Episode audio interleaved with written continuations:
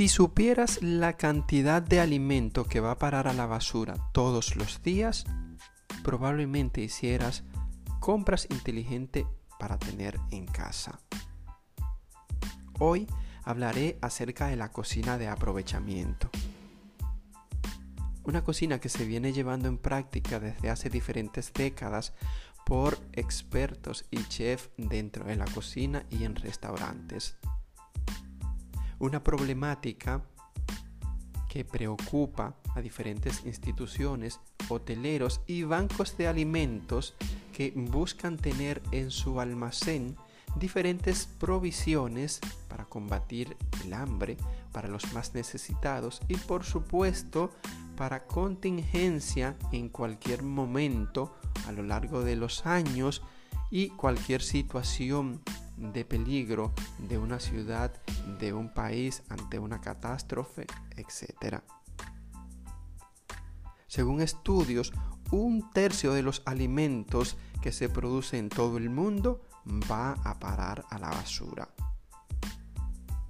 Y esta problemática de la que les menciono no debería estar ocurriendo en pleno siglo XXI, donde hay gente que literalmente todos los días muere de hambre. Pero esta pérdida de alimento no solamente es un asunto generalizado, es una acción que comienza y debe comenzar por cada uno de nosotros. Esta acción que viene de manera personal causa un impacto positivo en la sociedad cuando aprendemos a comprar de manera inteligente cuando llevamos a casa la cantidad de productos que pueden dañarse en la gran medida que vamos a utilizar. Si voy a necesitar en la semana tres piñas para el consumo de la casa o de la familia, no puedo llevarme seis. Pero en caso de que lo haga o de que lo hagas, debes conocer y saber qué otras cosas o medidas puedes optar con este o estos alimentos para preservarlos. En el caso de los cítricos y de las frutas, puedes hacer con ellos conservas. Puedes preparar mermeladas y guardarlas tanto en, en un espacio a temperatura ambiente o dentro del refrigerador. También puedes cortarlas en trozos, congelarla y tenerla para preparar diferentes batidos y jugos en cualquier momento que lo desees. Lo mismo ocurre con los vegetales. Puedes preparar caldos, puedes preparar sopas o puedes preparar algún sazón casero en el caso de las especias para preparar eh, carnes, pescados, mariscos, adobarlos dentro de cualquier eh, receta que quieras preparar. Y te sorprenderá la cantidad de recetas que puedes encontrar en diferentes portales con el título de cocina de aprovechamiento. Entonces, es necesario que con estas medidas que te he comentado puedas tener un punto de partida para que no desperdicies absolutamente nada. Es necesario que entiendas que esta problemática va a ayudar a que nuestra sostenibilidad o la de cualquier país siga en aumento. Porque no es menos cierto que todos los días está muriendo gente literalmente de hambre. Y no solamente en África ni en América Latina, ni en países pobres. Esta problemática se ha extendido también a Europa y a Asia. En una pequeña o gran medida, sí, pero cada uno de nosotros puede detener esta problemática que está atravesando el mundo. De hecho, en los tiempos eh, o en el tiempo de pandemia de meses anteriores, estoy hablando de abril, mayo, junio, los chefs más emblemáticos de todo el mundo estuvieron eh, haciendo cocina solidaria. cocinando para tanta gente que necesitaba comida en casa todos los días. Para personas que estaban en albergues, para personas desprotegidas, para personas sin hogares.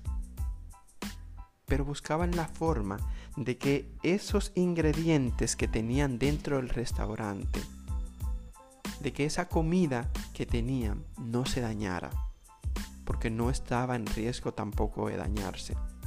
Porque dentro de una cocina, un chef y un profesional debe tener una correcta manipulación de alimentos para que estos, a través de su trazabilidad, por supuesto, se preserven en la mejor condición y calidad posible. Es necesario que llevemos conciencia de la cocina de aprovechamiento a nuestro entorno, a nuestra familia, porque en muchos de los casos, sobre todo en los campos, muchos productos van a parar a la basura, que ni siquiera sirven de alimento para los cerdos o para otros animales que sí pudieran aprovecharlo. Estamos viendo una oleada también de emprendedores que le saca partido a la comida que pudiera ir a parar a la basura. Como es el caso de algunas comunidades que preparan mermelada de pimientos rojos, de pimientos amarillos, de pimientos marrones, y que con otros productos pueden trabajarlo de una manera orgánica, de una manera que pueda ser consumido por toda la población. Entonces, comienza en casa a hacer compras inteligentes. Procura consumir todos los congelados, todas las carnes de una manera de que cada vez que vayas al supermercado no tenga un excedente dentro de tu eh, refrigerador en gran volumen. Procura ponerle siempre la fecha de cada producto para que el más viejo sea el que siempre vayas consumiendo, para que no tenga cruces entre ellos. Ve sacando los productos y enlatados que probablemente eh, en algún momento vaya a caducar.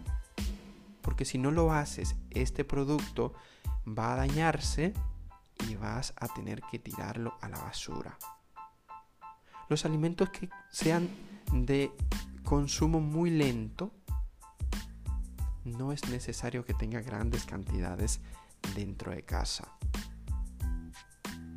Espero que también puedas apoyar a cada uno de los agricultores, pescadores y vendedores locales que todos los días salen en su puesto de frutas y verduras a promocionar y vender sus productos. Esta acción también ayudará a que haya menos desperdicio de alimentos, porque los supermercados tienen almacenes y tienen un control de temperatura de estos alimentos para que duren un poco más. Así que si compras en puestos de frutas y verduras a estos productores, también estás ayudando a que a ellos no se les dañe ningún producto a que a lo largo del día o al terminar su jornada hayan vendido absolutamente todo. Disminuir el hambre en el mundo y fortalecer la cocina de aprovechamiento es una acción que debe venir de cada uno de nosotros, de ti, de mí, de todos.